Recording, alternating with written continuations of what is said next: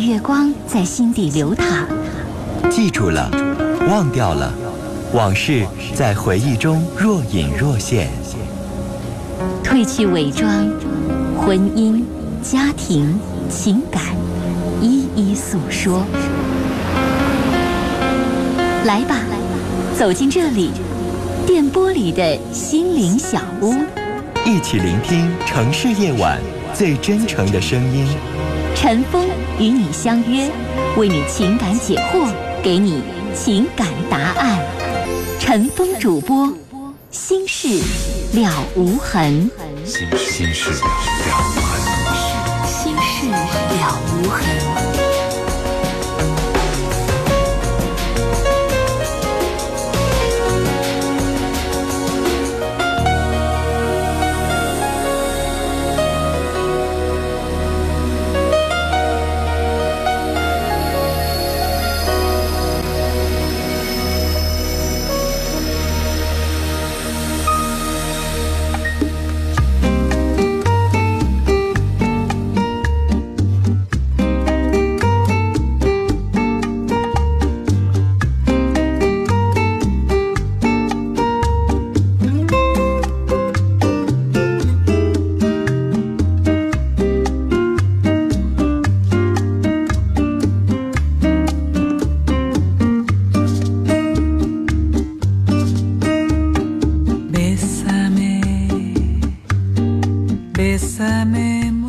众朋友，晚上好，我是主持人陈峰。您这里正在收听的是《心事了无痕》节目，欢迎您通过电话和短信的方式来参与到我们节目的直播当中。我们节目的网络上的联系地址，首先是我们节目的论坛，论坛的找寻方式，您可以在搜索引擎当中直接来搜“陈峰听友俱乐部论坛”，陈峰的微博。因为这是陈峰每天都会这个去在线的这个微博找寻方式，新浪微博当中直接搜 DJ 陈峰 A B C D 的 D J K 的 J 早晨的晨风雨的风。另外，有的听众啊，如果有一些不方便通过电话或者短信的方式说的问题，有隐私的问题，您可以呢给陈峰发电子邮件，陈峰的邮箱 H R B 陈峰 at 幺二六点 com。那个陈峰是汉语拼音的全拼，C H E N F E N G H R B 陈峰，电子邮件的圈 A，然后幺二六点 com。我们来接四号线电话，你好。喂，你好，陈峰。你说。就那个，我前几天晚上给您打打过电话，就是我接了吗？当时。接了，接了。嗯，那你提醒我一下。就是关于。嗯，我的女友跟那个就是我小学同学发生关系的那个事儿。嗯，当场当场你捉奸在床，当场看着了是吧？对对。是不是有很多听众说你窝囊？这事儿还能忍呢？是吧？是。嗯。对。那你今天又打来，又有什么新的想法呢？嗯，跟我已经跟他已经分开了。啊，你终于跟他分手了？对，我跟他分开了。嗯。然后，然后就。嗯，我身边就是很多的，就是小学同学，然后跟我说，让我给我这个小学同学一次机会，毕竟跟之前的那个女人没有关系了。然后啥意思？就是你的意思说，知道你们俩在一起处的那些其他的小学同学，劝你还在给这个你曾经捉奸在床的女人再给她机会，是这意思吗？不是，是给我这小学同学机会，说是那什么，说是让我让我跟他谁呀？就是给另外一个人机会啊，就是我的那个同学，然后给他机会，就是给他那个跟你女朋友上床那男的机会啊。对，给他啥机会啊？就是还像原来像像哥们儿那么处，然后结果我我怎么可能啊？你倒问你说这些话的那些站直了说话不腰疼那些人，你回问他，你说你媳妇儿、你女朋友要让你一哥们儿俩人。发生了性关系，让你捉在床上了，你还搭理那人？你问他们，你问他们，你说你们搭理吗？呃，我问我我好像这个，然后结果他们说，或者你可以说更难听的话，你说我要跟你女朋友在一张床上，让你发现了，你还要我这哥们儿？啊？你问他，我就不信那个话来着。我我跟他们说完之后，就他们说，那毕竟就是同学，还有相处了。很多年，然后同学怎么着？同学跟自己媳妇儿、跟自己爱的人发生完了之后，还得把他当同学吗？啊？啊，不能。道德没这一说，法律更没这一说。我告诉你，你那些同学说那些话，全都是站直了说话不腰疼的，他不知道那个感受。怎么可能呢？先生，你现在上网上发一帖，因为我觉得，咱们现在有网络哈，你上网络上贴吧里边、上论坛里边，你发一帖，然后做一个调查问卷调查，你时间长一点，让超过一千人，你去挨个就给你投个票，你看看有没有人能愿意还跟这样的人继续做哥们儿？有病吧？找不着朋友了，非得跟这样的人做朋友，还得理他，有那必要吗？没有。我跟你说，这是是可忍孰不可忍的事儿。咱又他又不是你领导，你又不是非得巴结他，为什么非得跟他非得做朋友呢？先生，你只要发生完这个事儿，就算他是领导的话，咱都可以辞职不干了，是不是？是。人有的时候得活一张脸啊。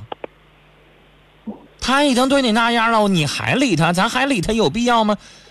我觉得你那些朋友说这话吧，我也不能说他们是坏人，但我真的只是说他们说这话呀，他们没有设身处地，他没不信站在你这个角度，站在你这角度，谁能做得到啊？是吧？对。谁能真正做到已经让人家左脸打一巴掌了，右脸又贴过去啊？这忍不了，而且先生，关键是有一些事儿可以忍。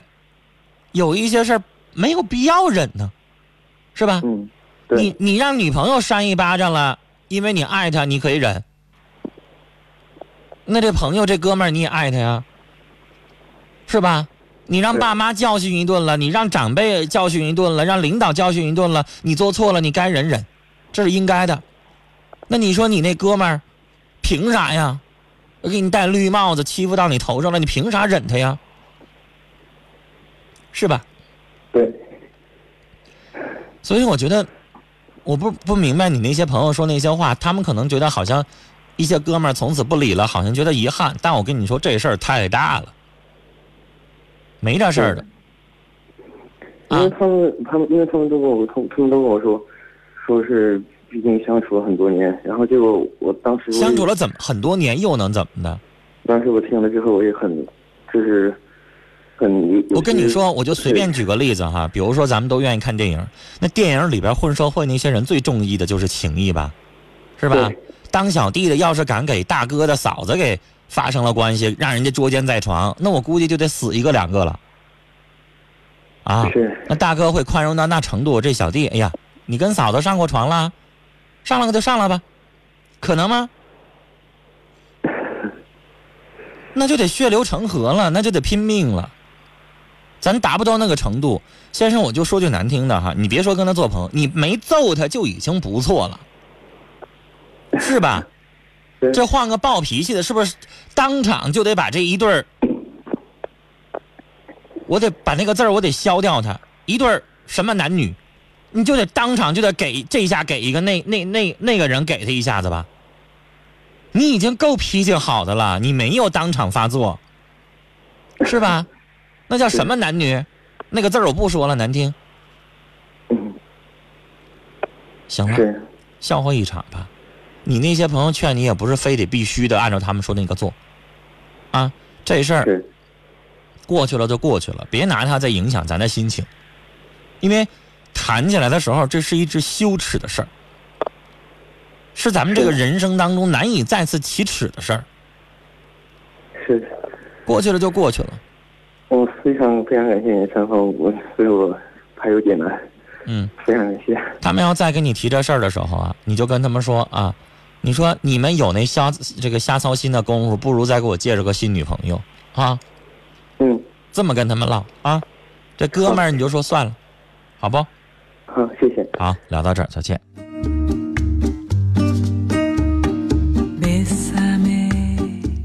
尾号是八七六八的听众就忍不了哈，他说夺人之妻当杀，还继续跟他做什么哥们儿朋友？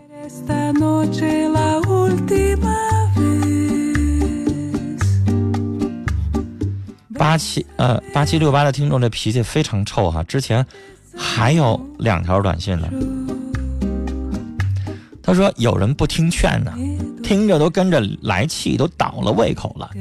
这位男士，你那些同学没一个正经的，说的这都是人话吗？不要听他们的。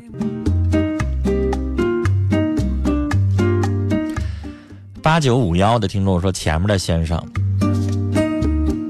他说前面那位先生，我不想说您窝囊废，但事情都到这份上了，别问了，你自己心里边应该有主张，别理那些人。”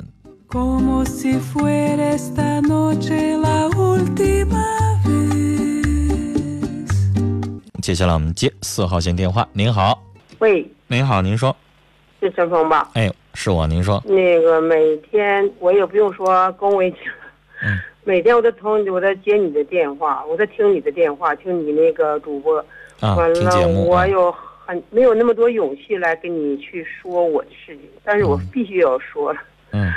那个也是我家庭一件琐事吧，嗯。就是我的我有两个孩子，一个儿子一个女儿，这个女儿呢，嗯，在网上认识一个老公吧，那是四五年前的事儿，可是呢，也许我这个脾气也是不算太好，网上认识的比他大那么多，但是也没说家庭多少人，也没说老公就那个这个老公干什么的，也没说家庭说说父母是干什么的，我都不知道。但是我的女儿从跟他处对象以后，一次不回家。可是有有一有一天呢，也是我不对，喝完酒了，我看也没回来看我。他们在外地回来呢，我的女儿和女婿也没回来说买一点东西来看一看。其实我帮我女儿吧和女婿呢，就是说我不同意，也我也帮他买个房子，我是搞那个体的，就是搞那个也算房屋中介吧，在我对面买个房子，但是他在我对面住呢，过年过节呢，就是说没过来看我一眼，我就挑点理。有一天吧，我这应酬吧，喝点酒，就拿了个砖头子把那玻璃给他撇了一下。我就认为就是说，你不看我就是说对我的大逆不道，但是我也不想跟他对面去争辩。嗯，但是给玻璃砸了一个口子。第二天呢，我这个女儿领了女婿，小姑子和小姑子女婿一起到我家我就店门前，就是一顿骂，幺幺零都来了。我认为我的女儿能给我解围，可是呢，没有没有解围，这个事情也就算了。不长时间呢，他们就结婚了。结婚呢，我一听说他结婚了，我就，嗯、跟我的老公跟我的儿子媳妇就出就是旅游去了，不想参加那个婚礼。但是呢，结完婚以后呢，有一天我们是对面啊，我就碰见他了。那女儿那个女婿呢瞪我一眼，我就给我女儿打打电话了，我说我不参加你婚礼，你瞪我一眼啥意思？这个女婿打打了电话说，我瞪你一眼，我就现在就是揍你去。但是我的女儿和女女婿就过来了，当时我的店里呢，就我和我一个同就行骂完您之后就真来了，想揍您真。来了，进屋就开打，嗯就是骂了，骂的很难听，而且女儿和女婿就那么，就是女婿那么骂，女儿倒没骂。嗯，但是我的跟前有个同行，我们刚搁外边吃完饭，也是做房子的，你女儿就在旁边听着是吧？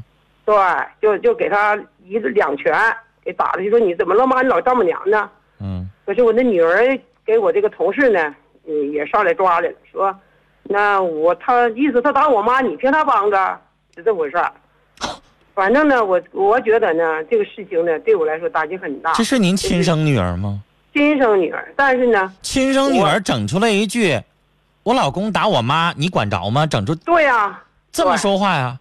派出所都来了。派出所来的时候呢，派出派出所没替您收拾收拾这姑娘啊？派出所说了一句说，你就，你这跟你姑娘，你就是白养你这个姑娘了，啥也别说了，也别报案了，就得了，我们也解决不了你们家的问题。就是说你女婿，就是说来骚扰你，但是你的女儿呢？但是说我那女儿说她的老公是哈工大的大学生，到现在我也不知道他究竟是不是大学生，我也不知道，到现在也不知道。嗯，俩人现在已经结完了是吧？也生孩子了，但是呢，嗯，我那女儿跟我说过一句话：你别老挑理，过年过节买不买东西了，他妈吃一口他的东西都不可能的事儿。所以说我陈峰，我很沉默，我也您知道我要跟您说的话跟派出所说的话一样，对。他骂人咱不能骂人，是吧？我没，他我当天晚上跟你说，陈峰。就是我我说的意思是他骂人，咱不能骂，我不能骂他，是。就是那叫啥？他要咬我一口，我不能咬他一口。陈峰，当天晚上就是说这个事情发生以后，我写个遗书，我根本就不能活了，我让我姑娘和姑爷都这么打，而且小姑子和女婿都来跟我窗户底下骂，派出所来都解决不了，我活着干什么？我写遗书，我把我谁欠我的钱我要回来。当时两点三点来钟，我老公来了，说：“你得为我们活的呀，你不能为了这一个女儿，我们都全家人，那你就跳楼了。”我想，我在我那门市房，我想从七楼跳下来。我一看我的老公这样式的，但是陈峰，我得为我的老公活着。您就这一个姑娘还有个儿子，儿子和儿子媳妇非常老实，这个女婿就抓住我们家的毛病了。我们这家人家的女婿和这个老公和这个儿子非常老实，因为我们家是外县的双城的，我们他们说他他的那个妹夫又是黑社会的，这个黑社会那黑社会，是我们干不过他，可是我憋不下这口气。后来我找我在我租房子当中，我卖房子当中认识几个，就是说很多那个上网的。后来我学会电脑了，他们教我学电脑，我求他们，我说你们上网站给我疏通一下，把那他说不是博士生吗？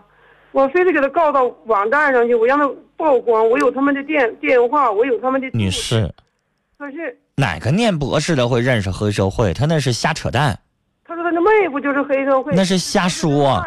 就是他随便的整出来一个学校来，你别你别去上学校查这，一点用没有，跟学校没有关系，他就是胡说。他还说他北大清华呢，他随便说的，您查那有啥用啊？是什么电脑软件的领，而且就算您查出来有啥用啊？您认为就假如说他就算是哪个大学的那个学校领导，还能管他打自己岳母的事儿吗？还能管得了吗？您说了，连派出所都管不了，为啥？那派出所得是他把您打的有什么伤害，然后可以把他拘留，可以把他关起来。如果只是说了骂了，您认为派出所能把他咋地呢？我知道你这法律是什么？法律是事后行为。我把我们导播打了，打伤了，打严重了，牙掉了一颗了，肋骨折了一根了，他能判我刑，明白吗？我也听我只是跟他，撕吧撕吧，没把他怎么着的话，不会有什么刑法。我听到你的，你明白我的？意思吧？对你，我听到你的节目，你做很多事情都做得非常公道，我尊敬你，我也敬佩你。但是我刚才说了我我我这个电话我已经两个多月了，我不敢打，我也怕，我我也非常同情您，我非常同情您。但是您的事儿，刚才我也说了，我跟派出所的意见是一样。你说咋整？我也帮不上忙，也不能帮您去把您的女性教训一顿，只能是像派出所那位同志，我觉得他说的非常的在理儿，就是那句话，你就当没生过这姑娘得了。是，我想，我想有个问题，我也知道你不支持我，你这个人陈峰，我告诉你，你这个人非常正直，我赞成你的说法。我这个女人，我是一个自食其力的人，嗯。我是外县来的，我给我女儿供到大专，嗯。给我的儿子买到楼，嗯。但是我走到今天的下场，我想，我都真想过自杀好几次，可是我现在我不服气，我现在学电脑，我想把它推到网站，我想给它曝光，而且我都想到最低的时候，陈峰，我今天告诉你，我都想到狠狠的挣钱，我要拿钱，我必须得支撑支撑我这个女婿，真的，从来没叫我一声妈，也没叫我一声阿姨，但是就是我女儿说，你别挑理了，他妈都吃不到一口东西，你凭什么老挑理？你就听听。阿姨呀、我怎么能咽下这口气？来，您能平静听我说话吗？只能我刚才说说话嗓子又哑了，我跟您喊不了，我只能平静的跟您说，我知道我跟您说哈，您现在有点钻牛角尖儿。是您现在这个心态，我想告诉您，您应该去看看医生了。您这样钻牛角尖儿，您年纪不年轻，您奔六十的人了，您这个情绪就跟年轻人这么耗上的话，我想说您真会作病的。对方我我没有什么病，我一看到我的女婿，我我说你会作病，你这个钻牛角尖的心态就已经是心理障碍了。闭着您您能眼睛我就知道。您能别让我跟您您能别让我跟您喊，您就让我小小听听的跟您说行不？请求您行吗？您一会儿别插别插话，您让我说完。我先说了，您这个心态如果不摆正的话，我说的是摆正心态，不摆正您会真得病。您现在是钻牛角尖儿，您现在偏激。我以前呢给大家在节目当中介绍过心理常识，偏激就是所有心理疾病的最典型的一个症状，这是一。二一个，人家你女儿已经都跟你说过话了，就说什么？就那男的他是一混蛋，他是一混社会的刀枪炮，他连他自己亲妈他都不认，都不叫，都不去孝顺，您还非得钻那个牛角尖，干嘛非得让他管您叫妈，非得让他尊重您？您就由他去吧。社会上那些流氓地痞的，您非得到大街上让他管你叫一声阿姨，尊重一下你才完事儿吗？您就别搭理他了，别把他当成女婿，不行吗？您就非得欠这个女婿管您叫一声岳母，叫一声妈，您就满足了吗？我不能养活二十几年、二十七八年的女儿，就让他有那女婿这么对待我，我我我不公平啊，陈芳。但是每你干嘛非您去讨这个理儿？您接下来的日子，您丈夫、您的其他的子女，你不觉得他们就没有希望了吗？你这么跟他耗下去，你幸幸福福的家就没了。明白吗？你丈夫已经说了，你得为我们好好活着，继续过这个日子。你要消消停停的，你不跟那个刀枪炮的女婿去追究什么的话，你不照样过你的日子吗？他也不你非得跟人是刀枪啊，陈峰，我要不就这他，就是一混蛋，你就把他当成一混蛋，你非得要他这个理儿干什么？你非得让你女儿给您道歉？我说了，你就把你这女儿当做就是一混蛋，是一人渣，你不要他了，畜生，他确实是畜生。别人帮着拉架，回过头来，我我我我丈夫打我妈，你管着吗？整出这科来了，你还把她当什么女儿？你还跟她较什么劲呢？啊！我要有这样的女儿，我一脚踢开了，她以后别再回来了，别再气我了，就得了呗。您还跟她较什么劲呢？您这么较劲，你不觉得你丈夫和你接下来的儿子都没法活了吗？是啊是？您这么大岁数了，您不考虑别人，考虑考虑你丈夫，你没了的话，他也跟着七楼跳下去啊？我跟你说话，我的心你那儿子和儿媳妇是老实人，也不可能帮着你一起去揍他去、打他去。对对，那您不能为他们活着吗？这女儿你就别要了，不行吗？您还说了，你学了电脑，你上网上发那些有啥用？我说了，就算是哪个学校的，就算是哪个单位的，他在他的生活当中触犯法律了，你认为人家管吗？啊，人能管得了吗？那领导说一句，让他管您叫声妈，让他跟您道歉，好使吗？不好使，您较那个劲干什么呢？我理解您，您现在难受，您现在生气，您都我都理解，但是你就别跟那个混蛋去较劲了。我刚才已经说过了，我不想骂人，我也不想骂他。咱们都知道明白一个道理，你在大街上你被流氓骂了，就像你当，就像相当于你被狗咬了一口，那回过去你还能再咬他一口吗？如果说那个人没有素质，在街上或者公交车上、公众场合上骂你了，那回过头来你又去骂他了，那你跟他有啥区别呢？我的意思说，咱别搭理他了，咱是好人，咱别搭理他，别让他影响咱们活下去的心情，别让他把咱们的家破坏了，好不好呢？阿姨，我我我嗓子，我不想跟您这么情绪化，这么这么高亢的跟您聊，我非常想平静的跟您说，我最后想劝您，这事儿就拉倒了。您那姑娘，你就当她没生过她，你就别要她了，别寻思她了，你也彻底了打消那个念头。你那女婿不可能跟你道歉，不可能喊你叫妈，也不可能对您尊重，你就由他去吧。那是人渣，那是混蛋，你不要想着把他挽回下来，他该怎么着怎么着，自生自灭去吧，不理他。这就是您应该有的心态。您这个时候作为老年人，应该过的是您自己的家，让您自己的生命、您自己的生活变得幸福和快乐，不是去跟人家报复寻仇去呀、跟您聊到这儿了，然后哈，这件事情聊到这儿为止，我非常的窝心。这个窝心是为这个做母亲的这位哈，跟着他着急。来，接下来我们接一些大家的评论电话，我们导播这儿已经忙忙的不停了。大家啊，您有什么话跟这位陈峰得叫一声他，因为他不到六十岁，尊这个想管他叫叫阿姨，跟这位阿姨说一说您的话。我们的老年听众也好，年轻的听众也好，帮陈峰说说。我今天真的是嗓子哑，我不想发，我不想这个非常高亢的这个这个这个去说这些话。我真的只想平平静静的，希望大家也都能够冷冷静静的去处理问题。